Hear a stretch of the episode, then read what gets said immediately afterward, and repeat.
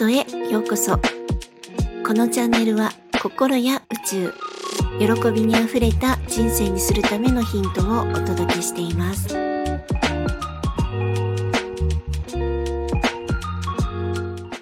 皆さんいかがお過ごしですか？ゆみです。えー、私ですねずっとお話ししたいテーマがあるんですけれどもあのまだまだ勉強不足ですしあのちょっとこうなんだろう異論がある方もいらっしゃるかもなのであまりこう公にお話しすることではないかもしれないなって思ってたりもするんですが、まあ、簡単に言うと日本の凄さとじゃあなぜ今あまり日本がすごくなくて先進国の名も衰退してですねこの美しい四季のあるそもそも国民性にも土地的にもですね、力があるこの日本が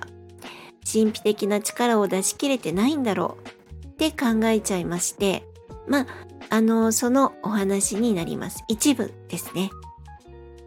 で、あの、心理学の学校に行っている時に、日本人のアイデンティティについて話があったんです。で、一緒に学んでた友人とですね、この話は本当にまあ、とてもためになったねっていろいろ考えさせられる内容だった。って話してたんですけれども、まあ、の第二次世界大戦っていう私は、まあ、教科書とかですねあの自分の親とかからちょこっと話を聞くとかまああと学校でえ、ー、と私は福岡だったのであの登校日とかにですねいろんな話まああの映画とかをを見せられたりしたんですけれどもまあそういうものでしか知らない戦争なんですが日本はこう植民地にならないために戦ったっていう話があったんですね。であの今現在はですね海外の人種差別もまあ、公にはですね昔のようにひどい奴隷のような扱いはない世界になってきているだろうと思われるんですがあの当時の、ま、白人の世界はですね有色人種に対しては本当に言葉悪いですが、まあ、虫けらのような扱いの拷問とかがあったということになりますし、まあ、そのため日本としては、まあ、そうなるわけにはいかなかったっていう背景があったということなんですね。で、そして、まあ、その、一生懸命というか、ほぼ捨て身で戦った、その、えー、戦争の後ですね、無事に帰還した、まあ、兵士の方たちは、生きて帰るなんてって思われて、肩身狭く過ごしたっていう話もありましたし、また戦争によるこう、まあ、トラウマですね。PTSD に対しても、まあ、精神的に病を発症してもですね昔の話なので、まあ、隠されて過ごしたっていうことなんですね。なんかこうあの心を病んでもなんかこう公にできない時代だったっていうのもありますし、まあ、その GHQ とかがまあ機関兵のこととかもまあ、良い話をしなかったっていう背景もあるようなんです。そして、その日本ですね、戦後の日本は GHQ によって様々な嘘とか情報操作で、まあ、それまでの日本らしさ、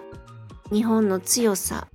とか、まあ、清さとかそういったものを奪われてしまったっていう内容の話だったんですね。で、そしてその際に日本人としてのアイデンティティも同じように奪われてしまったっていうことなんです。で特に日本人男性はその砕かれたアイデンティティが今でも私たちの生きづらさに残ってしまっているのかもしれないっていう話もあって私もなんかそうなのかもなって思いました。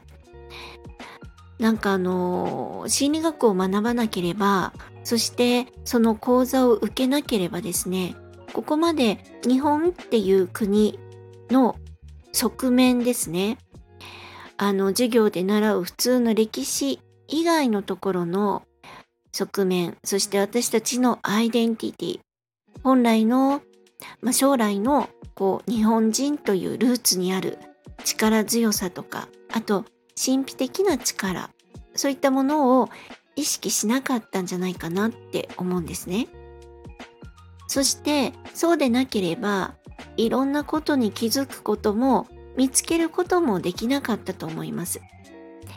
なんかあのその話を聞く前よりもですねやっぱり空の美しさを見てそして季節の美しさを見て地球の素晴らしさを知りたいって思うようになったり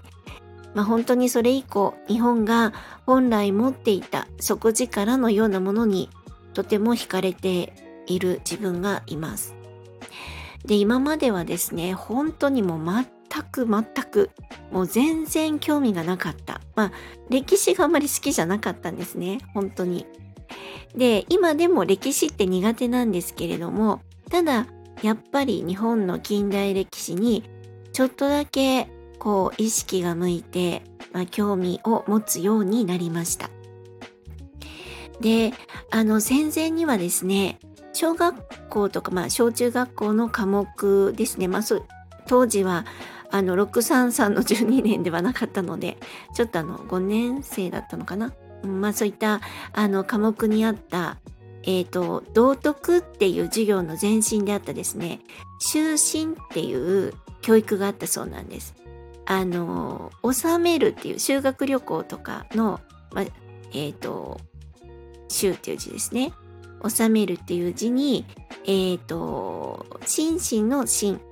体の身ですね。この修身という、えー、教育がありまして、え、身を正しく収めて立派な振る舞いをするように心がけることっていう内容の教育だそうなんですね。でこれは明治に発足あの発足された、えー、教育直後っていう明治天皇の言葉が元になっているんですけれどもなんかこう内容を調べてみてみると本当に優しくていつも常に心に持っておきたいそんな、えー、学びの内容になっています。で元になっている教育直後は12個の項目からなっていて、まあ、あのちょっとえっ、ー、と、交互でお話で伝えるので、内容だけ、えー、お伝えすると、親に、えー、まあ、高校ですね、紅葉を尽くそう。で、兄弟姉妹は仲良くしよう。夫婦はいつも仲睦まじくしよう。友人はお互いに信じ合って付き合おう。自分の言動を慎もう。広くすべての人に愛の手を差し伸べよう。勉学に励み、職業を身につけよう。知識を養い、才能を伸ばそう。人格の向上に努めよう。広く世の人々や社会のためになる仕事に励もう。法律や規則を守り、社会の秩序に従おう。正しい勇気を持って国のために真心を尽くそう。という12個なんですが、本当にですね、本来忘れずにいたい美しい心のもとだなって思うんですね。で、これを子供の頃から国民全員でいつも忘れずにいようとした、こう優しくて、まあ、博愛で勤勉で向上心がある。まあ、そして何より本来愛国心があったっていうことだと思うんですね。まあ、あの、なんて言うんですかね、こう、本当に、なん、まあ、ずっと これをみんなで一生懸命頑張っていたら、こう、みんな、あの、メジャーリーガーのこう大谷君みたいな、こう、頑張って、真面目で、好青年みたいな。まあそんなこう力強いえー、本当に心の力を持ったそういった子供がたくさん、えー、育つだろうなってこう優しいなと思って見てたんですけれども。要するにですね私は日本人であり日本を愛しています。っていうですね、この GHQ で奪われてしまったこの思いをですね、まあ、あの、思い出すって言っても当時は知らないので、思い出すことはできなくても、この、えー、日本っていう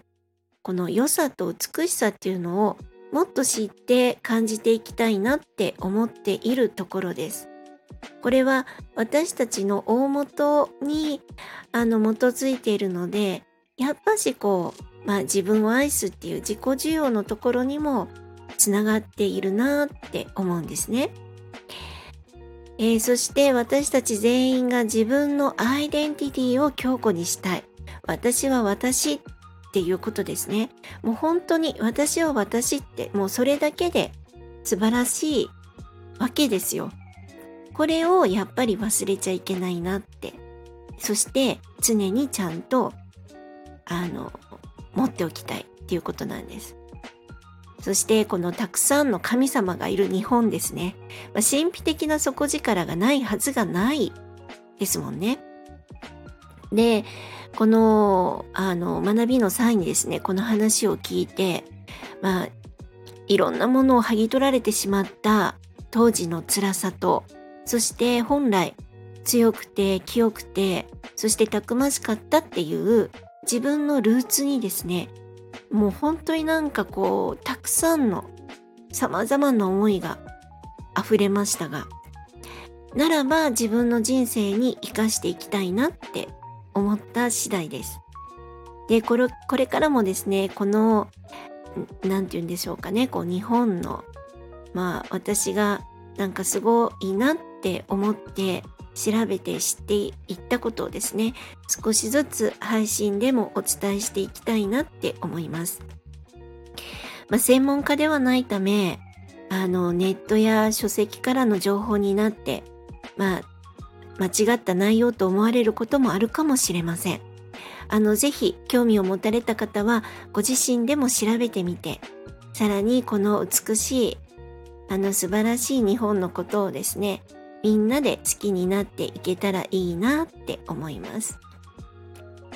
今までの配信や今回のお話でわからないところがありましたら、ぜひコメントやレターいただけると嬉しいです。